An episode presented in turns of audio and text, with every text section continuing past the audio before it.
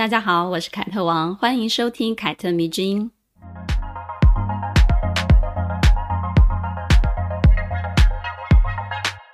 很快的，双子月又到了。录这一集的时候呢，正好是我最好朋友的生日。还记得去年此时，我问他：“哎，你今年想要怎么过生日呢？”他就回我：“呃，低调的在家里跟先生还有孩子一起过吧。”我最后一次见他是去年的五月底哦。不久之后呢，他便因为癌症并发症入院了。然后在八月底的时候，他就离开了。因为他的缘故，我对双子女的印象其实特别特别的好。我觉得他们通常都拥有足够敏锐的反应哦，而且非常的聪明，又很幽默风趣，而且呢，永远在尝试最新鲜而且最新奇的事物，并且对此乐此不疲。他们偶尔会让人家感觉好像很消极哦，是因为他们很容易就看清了事物的本质。也就是说呢，他们很早就会知道哦，这件事情发展。到最后会是什么样的一个结果？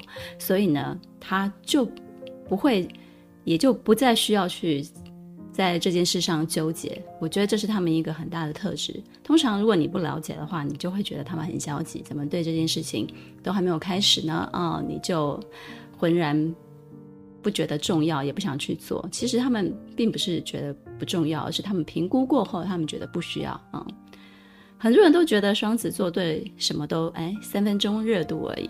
对这个说法，我的理解是这样子的。我觉得他们的三分钟跟我们的三分钟不是一个度量衡哦。在他们的三分钟里面，也许他们已经投入了我们可能需要花费三周或者是三个月的那种热忱。在那个三分钟里面，他们是极为专注而且全面的去了解某一件事物的啊。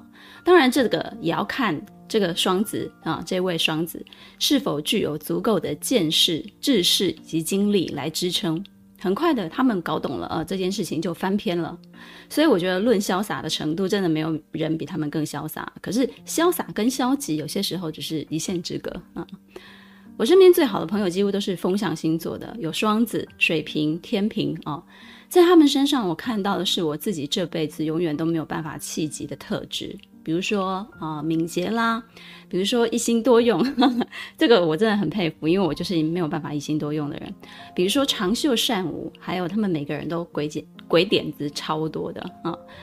这些特质如果发挥在职场上的话呢，风象真的是超受欢迎的，而且异性缘也特别特别的好。不过呢，聪明的风象也都懂得隐恶扬善，嗯，所以我们千万也不要相信眼前或者是别人口中的双子女啊，因为那可能。都不是真正的他，嗯，那怎么发现真正的他呢？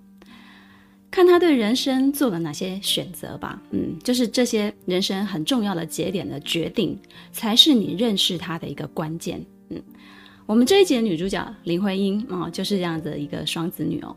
她在文坛的八卦里有很多很多的传说，也是因为徐志摩苦恋她不得名声大噪嘛。嗯，很多人都是透过以徐志摩的爱情故事为主轴的电视剧，比如说啊《人间四月天》认识她的，加上呢还有她的丈夫梁思成啊，她的蓝颜知己金岳霖啊，这三个男人构成的一个 像偶像剧般的一个玛丽苏剧，许多故事啊就这样子被编造起来了。因为大家都想看偶像剧啊，大家都想看童话啊，那写八卦啊、编剧的人，那就给你看偶像剧的情节嘛，给你看童话啊，东拼西凑一些传闻，就凑出了林徽因这个被大家误解甚深的一个女文青了。嗯，一些写女性鸡文啊、心灵鸡汤的那些人呐、啊，他把林徽因塑造成哦让。这三个男人死心塌地爱着的女人，什么林徽因教给女人最重要的事啊啊，让最失意的男人爱你，让最靠谱的男人宠你，让最体贴的男人懂你。天哦，我自己念都觉得好恶心。甚至有一些文章还会把它写成茶艺高手，嗯，说他是绿茶婊的始祖，这个真的是有点过分了。林徽因受欢迎，我觉得是真的，但是她真的是像这些文章里所描述的那样哦，是众星拱月下的民国第一名媛吗？嗯，很多人只联想到她的八卦啊，联想到她的美貌，甚至呢为她贴下了绿茶婊的这个标签。我们也许也听说过了啊，作家冰心撰文与他争风吃醋的这个传闻，诗人徐志摩啊，为了他遭遇空难啊，哲学家金岳霖为了他终身不娶。好，我觉得这个每一个这一个每一个结论都下得很重。那你是不是很想知道这些事情的始末呢？啊，那么今天这一集我就通通一次给你说清楚。林徽因生于一九零四年的六月十号，原名徽因，因是音乐的音。后来呢，因为跟当时的一名男作家撞名了，所以他就把音乐的音改成了元音的音啊。那原来的这个徽因啊，音乐的音的这个名字其实是他爷爷取的，源自于《诗经·大雅·思齐篇》哦。大四四徽因，则百思难。意思呢，就是说大四美玉能继承。多生男儿，家门兴的意思，就是他生了很多的儿子，然后家族很兴旺。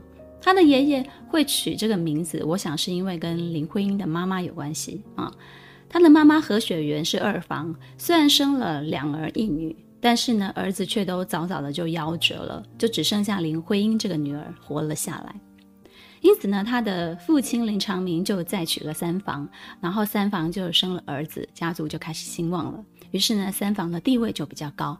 林徽因的妈妈呢，因为跟自己的丈夫林长民也因为啊、知识水平相差比较远，没有什么共同的话题，然后再加上没有生儿子，所以呢就这样子在林家被边缘化了。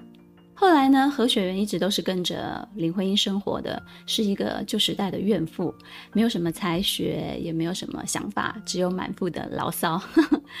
他给林徽因的童年带来其实是非常分裂的一种感受。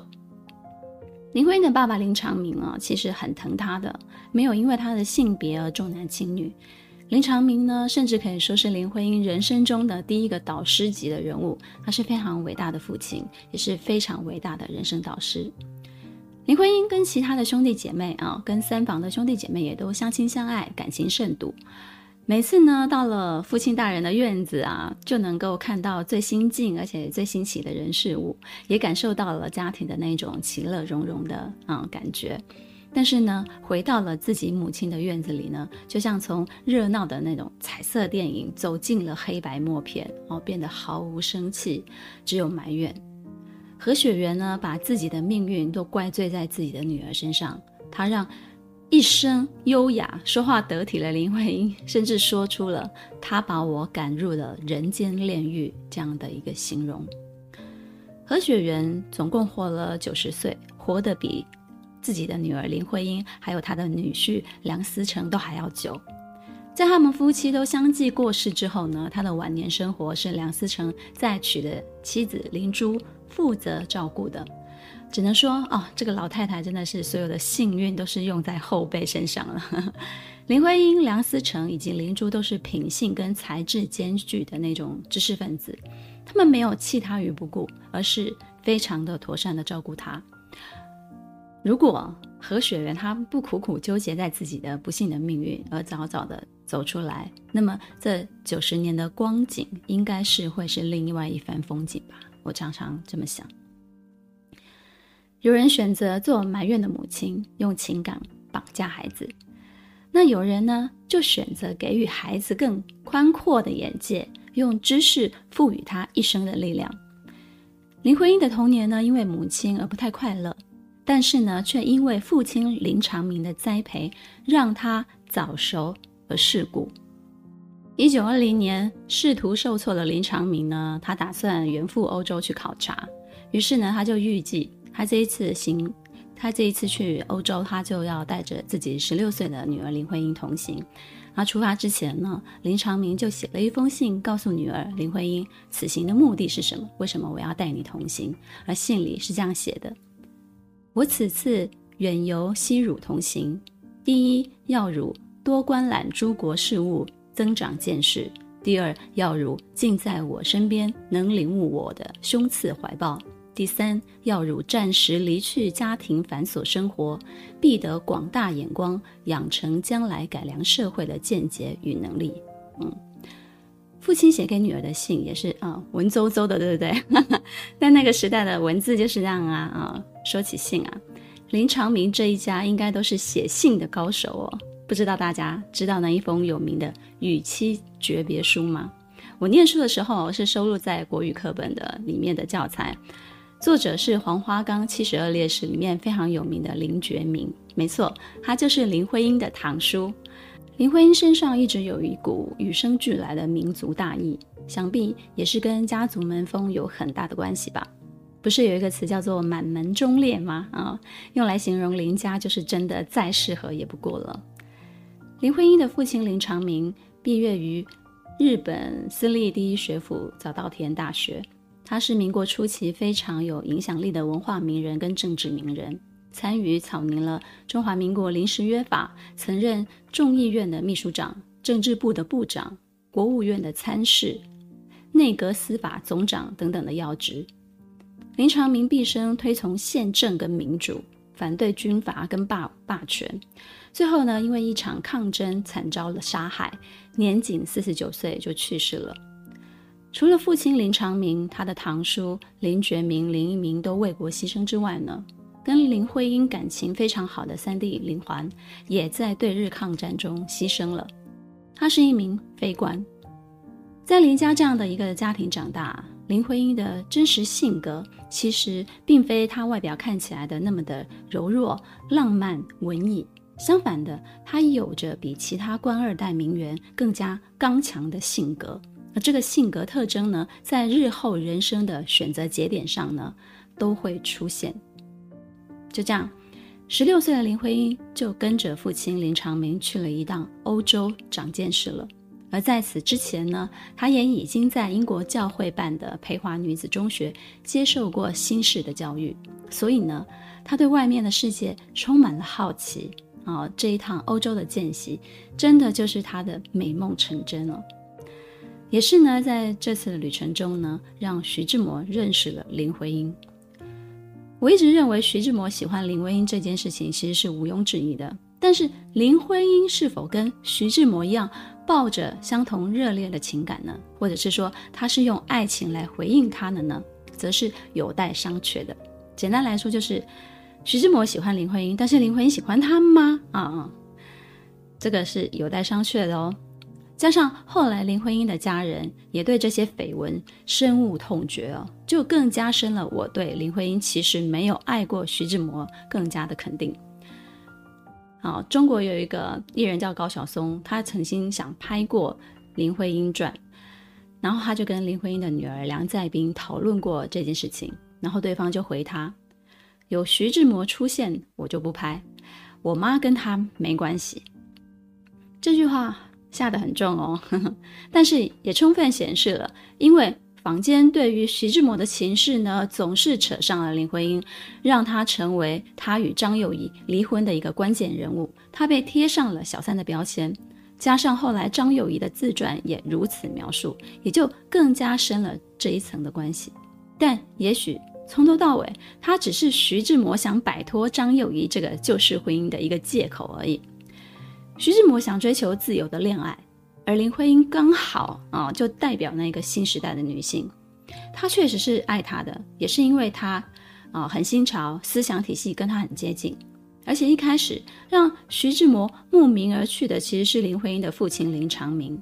他们是相互欣赏的，并且透过长期的书信往来，成为文人知己。这两个文人。无所不谈啊，交往的方式也非常的奇葩。他们玩起了互通情书的一个游戏。徐志摩呢，扮演一个有夫之妇，林长民扮演有妇之夫。假设在这样子的一个很特别的情境下，他们去谈恋爱，然后就用写信的方式来互诉衷肠。后来呢，林长民去世之后呢，徐志摩还将他们的其中一封信发表了，题目就叫做《一封情书》。我真的每次看到这个这些事情，我都觉得很有趣哦。我觉得徐志摩的脑袋真的就只有风花雪月的事情，难怪他的诗写的那么的好哦，留给别人那么多关于他的情史、浪漫的想象。但是在林徽因的心中呢，哦，我们现在要回到林徽因的心中了，因为是父亲的朋友，林徽因还叫徐志摩叫叔叔呢，所以呢，并不是所有的萝莉都会爱上大叔的，大家清醒一下，至少林徽因不会。但你以为这样子啊？哦所有的坊间的八卦就会放过徐志摩跟林徽因吗？嗯，关于两人的流言蜚语哦，在一九三一年徐志摩遇难之后呢，就达到了最顶峰。你一定看过一些传记或者是文章这样写啊，说徐志摩之所以从上海飞到北京，就是因为他要赶着参加当晚出席林徽因主讲的一个建筑艺术的演讲。是为了他这一生想爱而得不到的女人，他要赶过去啊！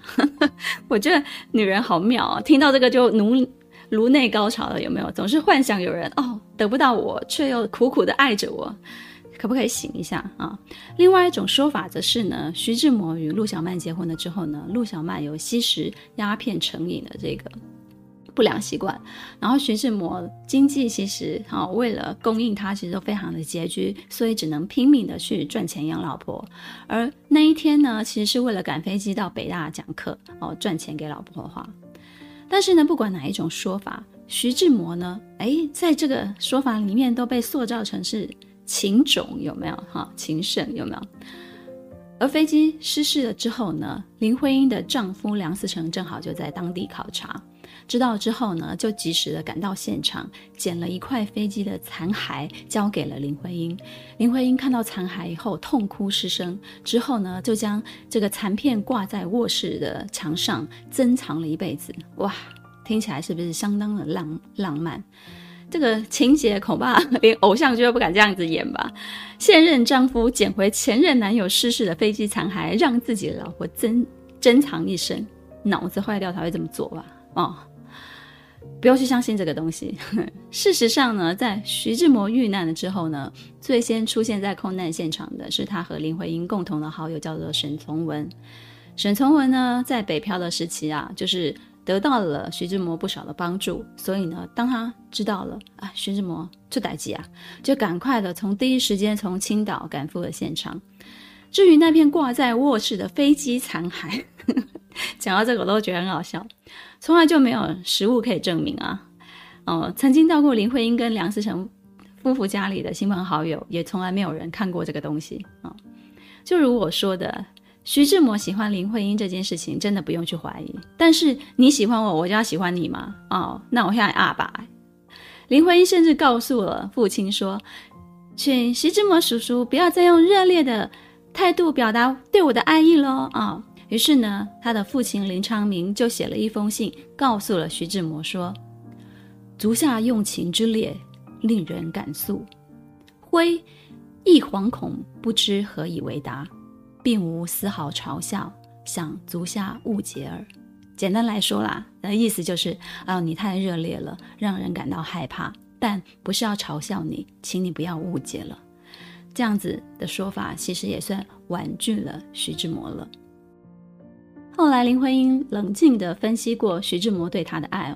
她说：“徐志摩当时爱的并不是真正的我，而是用他诗人的浪漫情绪想象出来的林徽因。可我其实并不是他心目中的所想象的那样的一个人。”徐志摩真的是一个恋爱脑哎！他虽然大林徽因很多很多岁，但恐怕在爱情的智商上，林徽因比他还要成熟哦。一个才十六、十七岁的少女，就看得出来这个恋爱脑大叔的本质。本质是什么呢？风花雪月。所以我说嘛，这就是双子女的直觉。他们当然也会少女怀春，但是他们不会昏头。他们之所以对这个人很消极，一定是他很早就看透了这个人的本质，对他失去了兴趣。因为呢，一旦他们遇到自己喜欢的对象，他们可是很积极的哦。嗯。在欧洲考察的这个期间啊，林徽因自然就是把父亲身边交往的朋友都看了个遍了，真的就是谈笑有鸿儒，往来无薄丁啊，每一位都是赫赫有名的文人雅士。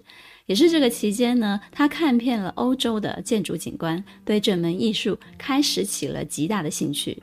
偶然呢，也跟梁启超的儿子梁思成聊起来，在两个人的心中呢，就逐渐播下了念建筑系的这个种子。也可以这么说好了。林徽因其实影响了梁启超的儿子梁思成想要念建筑系的这个啊、想法。之后回国呢，他们就热恋了。加上梁思成在参与一场抗争活动当中呢，不幸车祸受了伤，更是加温了彼此的情感。林徽因呢，是可以不顾当时社会的观感的，呃，还一个没有出嫁的女人，就一直不停地出入在梁思成的病院里面照顾他。可见得，一旦遇到他自己真正喜欢的人，双子女也是很豁得出去的哦。嗯。梁思成在这场车祸呢，造成了他日后走路都有点掰咖，但是呢，并不妨碍林徽因喜欢他哦。林徽因可能喜欢他性感的大脑，我觉得就跟恋爱脑不一样。林徽因当时在艺文界其实是非常有名的人物。尤其呢，她曾经跟徐志摩一起在泰戈尔访华的期间呢，担任陪同的翻译，并且呢上台表演过泰戈尔的诗，一时间呢啊，真是风头无两啊，简直就是女神级别的人物了。而这样的女人呢，自然就是很多男士暗恋的对象嘛。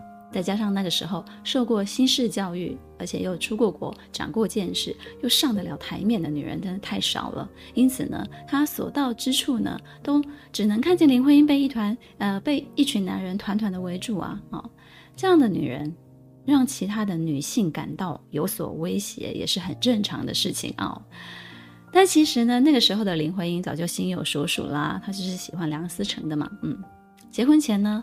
梁思成就会问林徽因一个问题哦，他说：“有一句话，我只问一次，以后都不会再问，为什么是我？”林徽因怎么回答的呢？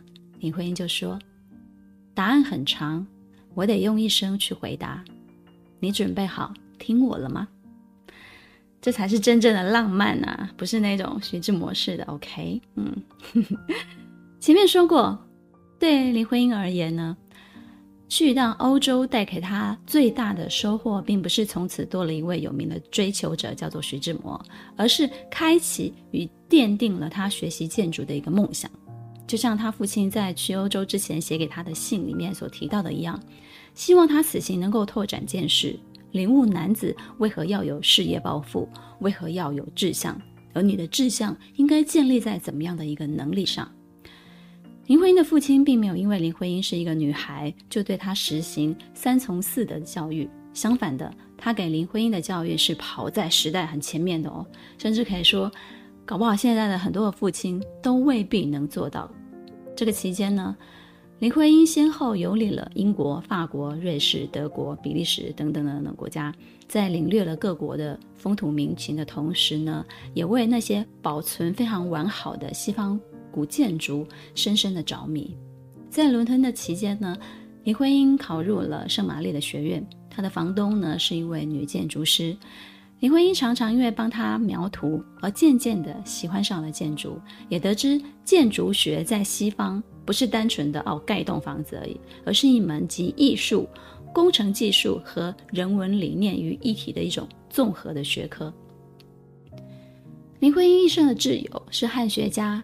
费费慰梅，嗯，这个名字有点难念。费慰梅他说，林徽因有学习建筑的梦想，想带一些西方古典建筑思想回国的欲望。他认为中国需要一种能使建筑数百年不朽的好建筑藏在啊、藏在其中，这才是真实的林徽因。他的写意里面有着中国士大夫的一种风骨跟气节。总是想着为国家民族、为这个社会能做些什么。其实这个也是他父亲教他的。一九二四年，林徽因与梁思成一起到了美国留学哦，在宾夕法尼亚大学就读。宾大是由富兰克林创立于一七四零年的，是美国第四大的古老高等教育机构，也是常春藤的名校之一。巴菲特啊、马斯克都是宾大毕业的杰出校友哦。但当时呢，宾大的建筑系只收男生，不收女生。原因是因为校方要求宾大的建筑系的学生一定要通过人体写生的课程，而女生呢是不允许进入人体写生教室的。如果是你，你会怎么做？在看名人传记的时候呢，每当看到他们人生的问题出现，有一个阻碍出现的时候，我都会问自己这样的一个问题：如果是你，你会怎么做？这也是我曾经跟所有的读者分享的一个观点哦。人生的许多困难，其实考验的都是问题在你这里，你怎么解决？人生的考验不会对谁绕道，每个人都会遇到，而且每个人遇到的也不一样。但是这些困难呢，都直指一件事情，就是问题在你这里发生，你怎么面对跟解决？外表柔柔弱弱的林徽因，内心其实无比的坚强跟好胜哦。为了留在宾大获得建筑学位，林徽因先是在美术系注册了，并且同时选修了建筑学的课程。两年之后呢，她凭借自己的努力，在建筑设计上面的天分呢，终于打破了宾大的规定。让学校呢，成功的让他转入了建筑系，为他打破了这一层啊，不让女生进入建筑系的一个规定，并且呢，还被学校聘为设计指导教授。著名的建筑师哈贝森年轻的时候曾经是宾大的讲师，他用了无懈可击来评价林徽因的建建筑图的作业，可见呢他是真的十分的优秀的。然后呢，从宾大顺利毕业了之后呢，林徽因又进入了耶鲁大学戏剧系，专业的学习半年的舞台设计，成为了中国在西方学习舞台美术设计的第一位留学生。受到了欧洲之行的启蒙，加上专业领域的深度学习之后呢，林徽因深刻地意识到保护中国古建筑和建立中国系统建筑理论的重要性，他就说了。我将要带回给国人有关东方与西方交汇的一个真资讯，不是去取代我们自己的，永远不要。我们必须学习所有艺术的基础原理，只是运用这些原理来设计那些清晰的属于我们自己的东西，保留自身优秀的传统，而不是用新的东西，不管水土服不服啊，就这么轻率的去取代它。这个理念何止适用在保护中国古建筑啊，它甚至适用在任何一个领域，好吗？说到这里，你一定会有一个感触，哇，原来林徽因是一个学霸哎，哦，没错，网络啊、影视流传的林徽因的形象啊，多半都是一个在歌颂她的容貌，如何的清新脱俗啊，如何的不食一点人间烟火，而女生更多关注的是她生命中那个三个爱着她的男人。嗯一个恋爱脑的诗人如徐志摩，尚且都让人体会到了他在文学上的造诣，但我们看同时代的女性呢，却只关注在她的爱情跟婚姻，她的人生抱负是什么重要吗？她这个人对社会做了哪些事情，成就了什么重要吗？可能对很多女生来说，这些都比不上看她跟谁恋爱、跟谁结婚、先生有多么爱她重要吧。就像我之前说张幼仪，很多人也只在乎他这个大老婆后来逆袭，逆袭了，给负心汉好看了，嗯，那他很棒。看戴安娜也一样，是同样的视角。哦，他离婚了，给皇室难看了，嗯，他很棒。给谁难看了，出了什么怨气，我觉得其实都不重点。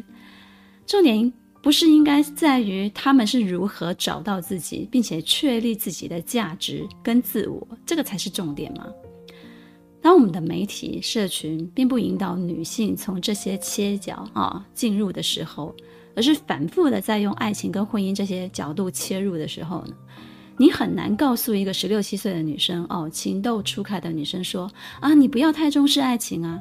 你也很难告诉一个好不容易结束母胎单身的女人说哦，你不要因为爱情而变得卑微。这不可能的，因为就是我们的社会氛围都长期的给女性灌输这样的一个道理：有人爱你，你才重要。只要你的婚姻美满，你的事业前途放弃都没有关系，因为别人也不在乎，不看这个。哪哪怕你都做到女总统，还是会有人递着麦克风，逼着逼着你，然后问你为什么不结婚呢？啊，你深深一想，这不是相当可悲吗？一九二八年。林徽因跟梁思成结婚，回到了中国，并且双双任聘在东北大学。梁思成担任了建筑系的主任，林徽因出任了教授。他们成为了中国建筑系最早上任的教师之一。直到了一九三零年，林徽因诊断出了她有肺结核，嗯，不得不离开沈阳，回到北京去疗养。而之后呢，他一生都被这个肺病纠缠着，而且拖着病体追求自己的理想。回到北京呢，就不得不提起两段啊，嗯，需要澄清的留言了。一个呢，就是冰心的小说《我们太太的客厅》，一个呢，就是谣传为了林徽因终身不娶的金岳霖了。来，我们来梳理一下哈，我们来先来说说谣言是什么，再来说说事实是什么啊。一九三三年九月，冰心发表了小说《我们太太的客厅》，虚构了一个举办文化沙龙聚会的一个交际花的形象，通篇呢充满了暗喻跟讽刺。读者呢可以感受到沙龙女主人一股浓浓的名媛的气息，尤其是文中太太和诗人的暧昧呢，更是有几分影射林徽因和徐志摩的意思。冰心和林徽因呢，她的祖籍都是福州，而且呢都是北京文坛赫赫有名的才女哦，喜欢举办文化沙龙，也就是文人的聚会，邀请同道中人来家里畅聊。而他们各自的丈夫吴文藻跟梁思成呢，也都是清华大学的同窗好友，因此呢，难免就会被当时的人拿来做一番比较。经过一些八卦小报的加油添醋啊，他们就这样成了水火不容、互看不顺眼的对手了。小报呢还绘声绘影地说啊，冰心的小说发表的时候呢，林徽因刚好从山西考察回来。知道了冰心写了一一篇小说来讽刺自己，于是呢就给冰心寄了一坛山西的名产，叫做老陈醋过去，意思就是在说啊，你在假醋啦，嗯，你吃我的醋了，你一定是嫉妒我。而事实是什么呢？啊，冰心的小说真的是在讽刺林徽因吗？其实不是的。冰心晚年呢，接受采访，他就表态了哦，这篇小说影射的其实是陆小曼。如果说太太的客厅真的存在，那么也不是林徽因家的客厅啦。冰心小说里描写的客厅呢，是在一座西式的建筑里面，是一个中西合璧的一个客厅，有着欧式的地毯、长窗和纱窗，嗯。但是呢，林徽因夫妇他们所居住的却是一座非常传统的两进式的四合院，院子里面呢种着马樱花树跟丁香树，那房子前面呢就有走廊以及石阶，室内装修其实是非常古朴而且典雅的。同时呢，居住在这个四合院的后院的邻居啊，就是哲学家金岳霖。如果真的有什么文化沙龙聚会，也是金岳霖所举办的，而且是在他家，因为他就说过了。梁思成跟林徽因是我最亲密的朋友。从一九三二年的夏天开始呢，我们就住在北总部的胡同哦。他们住前院，住大院，然后我住后院，住小院。然后在三零年代的时候呢，一些朋友每到星期六都会有一些集会，而这些集会呢，都是在我的小院里面进行的。嗯，星期六碰头的时候，就会喝咖啡跟吃冰淇淋啊，而且这个咖啡的浓度都是我的厨师按照我要求的浓度做出来的。曾经参加过那个文化沙龙的客人啊，作家萧乾，在见识到林徽因的才华之后，也曾经这样感叹地说。徽因的健谈，绝不是结了婚的妇人那种闲言碎语，而是常有学识、有见地、犀利敏捷的批评。他从来不拐弯抹角的说话，也不说模棱两可的话。这种纯学术的批评，也从来没有人会记仇。你可以想象，嗯，在文学、建筑、舞台设计都非常有建树的林徽因，确实是很有发言的资格的。在嗯这样一堆男人当中哦。对于很多同时代的女人来讲，她真的有点太异类了，呵呵，是可以跟一群男学者哦做辩论的一个人。而沙龙的主人金岳霖，也在很多很多的八卦传闻里面被描写成了为他终身不娶的一个人哦，是一个痴情种哦。人称老金的金岳霖呢，是林徽因夫妻非常好的朋友，他的为人呢，一向就是非常的特立独行的，他终身不娶是一个事实，没有错。但是他绝对不是为了林徽因，因为他其实谈过了很多段的恋爱，而且每一段都非常的有名哦。哦，他跟林徽因跟梁思成这一家人的感情其实是终身制的。嗯，我觉得在我们现在的社会哦，其实很少，真的是非常少，已经非常少看到这么坚定的友情了。金岳霖呢，年老以后他是没有子嗣的，因为他没有结婚呐，所以他就是都各是跟梁家的人住在一起的。林徽因的儿子梁从诫，甚至称他为金爸，嗯，一直照顾到他去世，为他养老送终哦。你看这样的一个友情，是不是在现代是非常难得的？听到这里呢，你还觉得林徽因最值得关注的是情感世界吗？她的感情世界，与其说很神秘，还不如说很简单。她就嫁给一个自己选择的一个可靠的人啊，哦，跟他有共同的理想，彼此相互扶持，就这么简单。之后呢，她就把毕生的精力奉献给中国的建筑了，其中呢还经经历过抗战啊这个时期，过着颠沛流离的生活。在北京疗养的期间呢，朱启麟、梁思成就主持创建了中国营造学社，他们开始从事中国古建筑的研究。因为当时中国的建筑学界其实根本就是个，我就是就是个沙漠啦，就是未开垦，完全没有任何的田野调查的经验。于是呢，他们就打算离开教学办公室啊、哦，从书本。走出啊，亲自去探访中国的古建筑，为这些建筑建档归案，就是他们要开始做田野调查啊，亲身去探视、探访这些古建筑。这个目标确定了之后呢，就开始，而且呢，耗费了十几年。梁思成、林徽因。以及营造学社的所有的考察队，从中国的华北地区就这样辐射出去了，走遍了中国十五个省、一百九十多个县啊，对两千七百多个中国的古建筑一一的进行测量、绘图跟建档。你知道这有多么的难吗？你知道中国有多大吗？走遍了十五个省、一百九十多个县，然后对两千七百多个中国的古建筑做。测量、绘图跟建档啊，就算放在现在也是非常巨大的一个工程啊。这在当时啊，是一件从来没有人做过的事情。而他们最大的成就呢，就是在五台山，他们找到了苦寻多年的佛光寺。经过了考察鉴定哦，佛光寺大殿是建于唐玄宗大中十一年，就是在西元八百五十七年。打破了日本学者断言中国根本不存在唐代木造结构建筑的一个结论，这是非常跨时代的发现哦。因为在世界上有很多的人认为中国根本就不存在这些建筑。其实按照我们现在过的这些爽日子，你其实很难想象哦，做勘察工作是多么辛苦的。在三零年代的中国又是非常的落后的，你要到任何一个穷乡僻壤，你只能坐什么牛车哦、马车这种很简易的交通工具，甚至你就是要徒步，餐风露宿、跋山涉水，甚至要好几天都不能洗澡哦。你要想想看，林徽因是一个 有肺结核病、肺病的一个人，他是一个病体，再加上他是一个名媛哦，你认为他做不到这件事，对不对啊、哦？偏偏他就可以，嗯。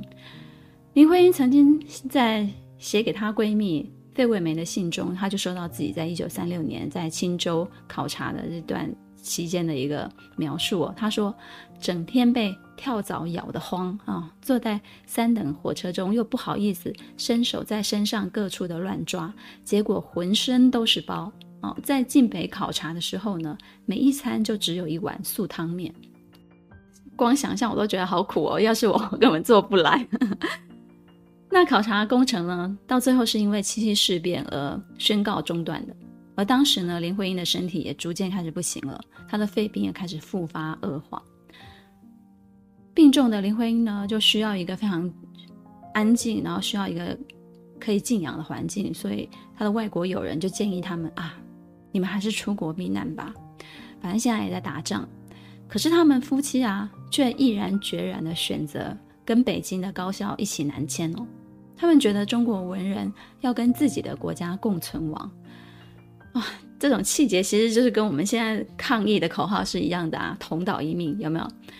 林徽因就在给沈从文的信中，他就这样写：我们这种人实在太无用了，也许会死，也许会消灭，可是总有别的法子让我们的国家进步，弄得好一点吧，争出一种新的局面，不再是低着头的被压迫着。我们根据事实有时候很乐观，但是往大处看呢，抓紧信心。我相信我们大家根本还是乐观的，你说对不对啊？还记得我们前面说的满门忠烈吗？啊，我觉得林徽因这对夫妻身上表现出来的就是中国读书人的一种气节。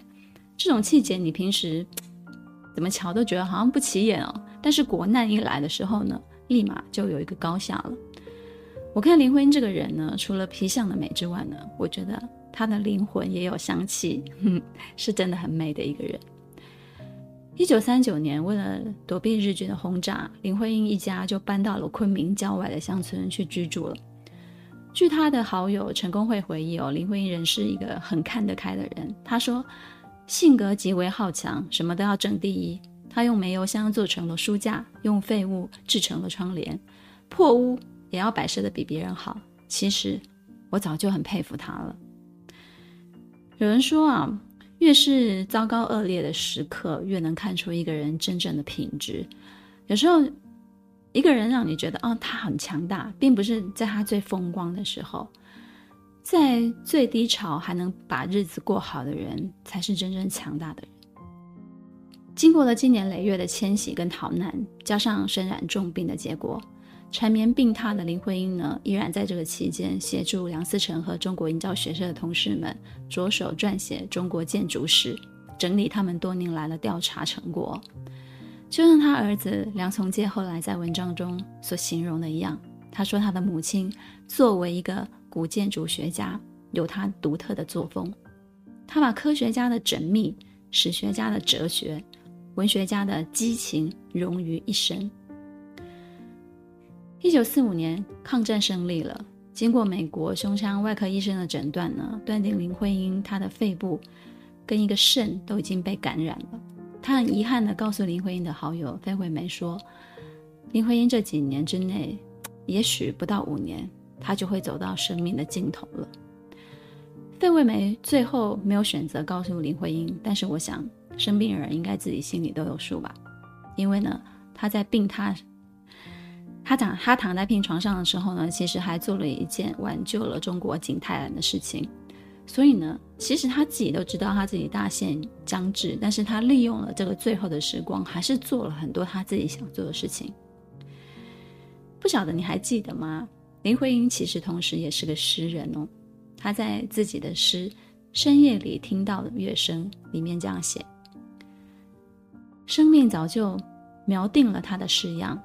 太薄弱，是人们美丽的想象。之后，林徽因跟梁思成回到了北京，接手了北京城的重建工作。他希望将北京的护城河这一带作为一个屏障，然后呢，城墙顶部约十米宽的空间呢，可以变成公园；有双层屋顶的门楼和角楼呢，可以盖成博物馆啊，或者是茶馆。这么一来呢，古城墙就成为他口中的中国的顶环。可是呢，林徽因还没有正式着手设计的时候呢，北京政府已经开始拆除外墙的城墙了。林徽因那时候相当的痛心哦，她非常气愤地说：“你们现在拆的是真的古董啊！有一天你们后悔了，想再盖，那就只能盖假古董了。”二零零八年呢，我来到北京，在这里生活定居了十三年。因为在这个城市真正的落脚生活过之后呢，我才发现哦，当初林徽因跟梁思成夫妇他们提出来的建议是多么的有先见之明啊！故宫的角楼真的变成了咖啡馆了，而长安街呢，就像一根扁担一样挑起了西城区跟东城区哦。东城区呢，现在是现代中国蓬勃发展的一个地区，是北京城。最现代的一个地方，而旧城呢，也就是西城区呢，则大量保留了北京最古老的一切。很可惜啊，那些被拆除的城墙啊，除了一些遗址可以看见之外呢，它的全貌也真的消失了。一九五五年四月一号，林徽因因病去世了，享年五十一岁。治丧委员会的成员金岳霖为他撰写了挽联，写着。一生诗意千寻瀑，万古人间四月天。你是人间四月天是林徽因最广为人知的一个作品。他的儿子梁从诫在自己的文章《树呼人间四月天》里就这样说：父亲曾经告诉我，你是人间四月天，是母亲在我出生后的喜悦中为我而做的，但母亲自己从未对我说起这件事。她还说，母亲林徽因从来不给他和妹妹说什么小白兔啊、大灰狼的故事，而是说什么俄罗斯作家屠格涅夫的猎人日记，说什么米开朗基罗传啊，甚至给他们念莎士比亚的台词，自己也会演。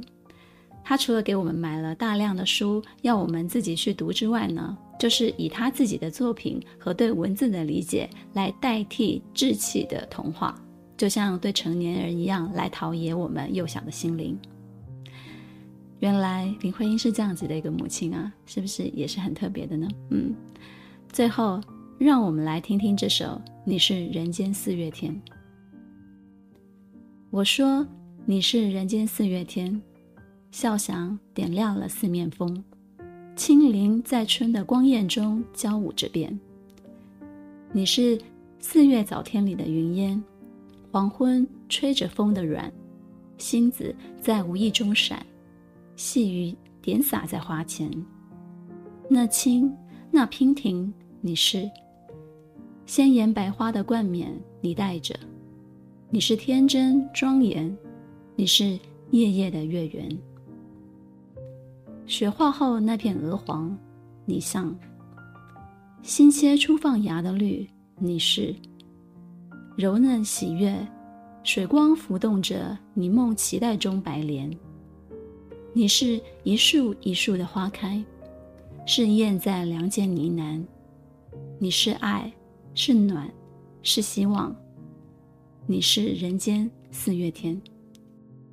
希望你们喜欢这一集关于林徽因的故事，《凯特迷之音》，咱们下次见。